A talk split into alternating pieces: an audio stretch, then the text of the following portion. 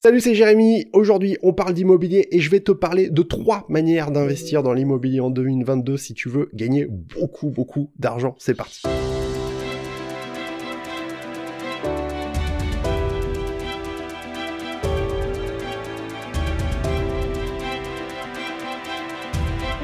Bienvenue sur cette chaîne, ça s'appelle Frugalisme et Liberté Financière. Je m'appelle Jérémy, c'est une chaîne qui est faite pour t'aider à faire des économies sans te priver. Et c'est une chaîne qui est faite pour t'apprendre à investir ton argent intelligemment. Tu veux d'abord faire des économies Eh bien, tu peux télécharger le guide des techniques frugalistes, sur mon site internet www.lefrugalisme.com c'est gratuit, et là-dedans, eh bien, t'as 80 pages de conseils, de techniques, de recommandations si tu veux faire des économies sans te priver, sans devoir te restreindre.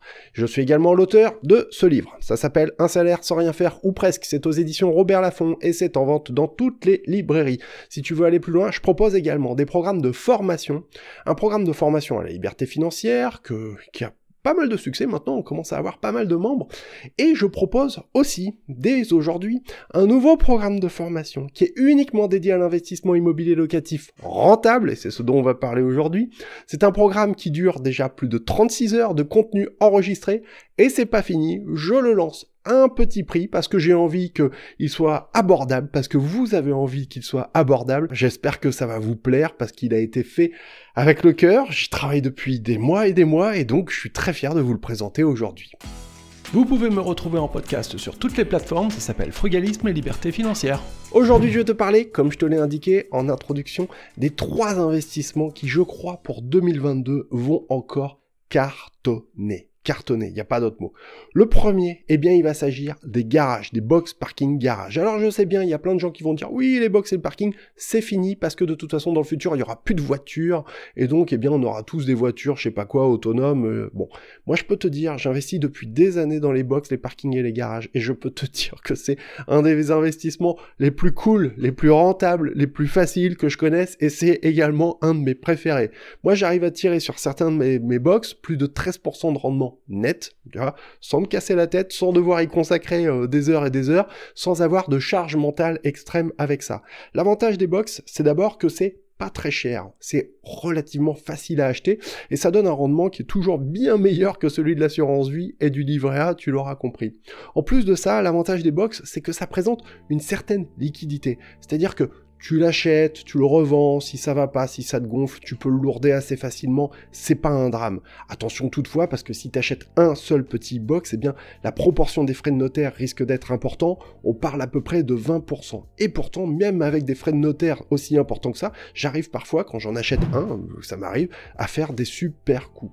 Évidemment, si on veut bénéficier de l'effet de levier, hein, eh bien, il faut essayer d'acquérir des box grâce à de l'emprunt bancaire. C'est évidemment le plus intéressant parce qu'à ce moment-là, tu vas pouvoir déduire les intérêts d'emprunt hein, quand tu vas faire ta déclaration chaque année, avec notamment le fameux formulaire, le CERFA 2044. Hein. Bon, t'inquiète pas, si tout ça, ça te paraît un petit peu chinois, j'en parle en détail dans la nouvelle formation.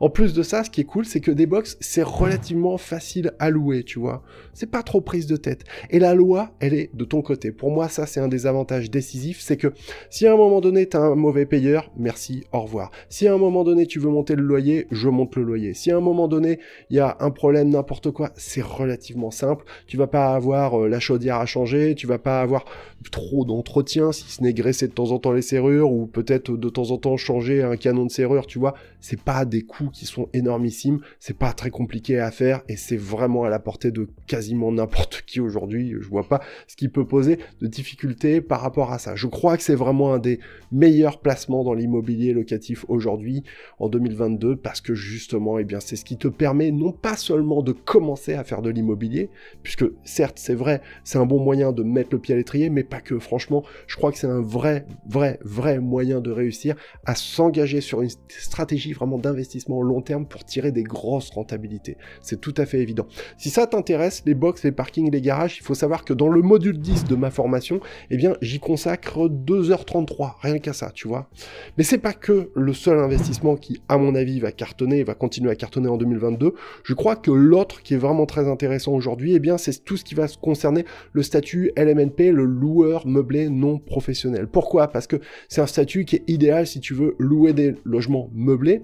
Et l'intérêt de ce statut, en fait, c'est que ben, tu vas pouvoir euh, le conserver jusqu'à quand même 23 000 euros de recettes. C'est pas mal. Hein C'est un peu moins qu'avant, mais faut dire aussi, euh, il y a eu des abus, hein, parce que des mecs, ils ont monté toute leur stratégie d'investissement en achetant des, petits immeubles, enfin des, maisons de ville, en fin de compte, dans les centres-villes en province, en les divisant en studios et puis en les louant comme ça en meublé à des étudiants, etc.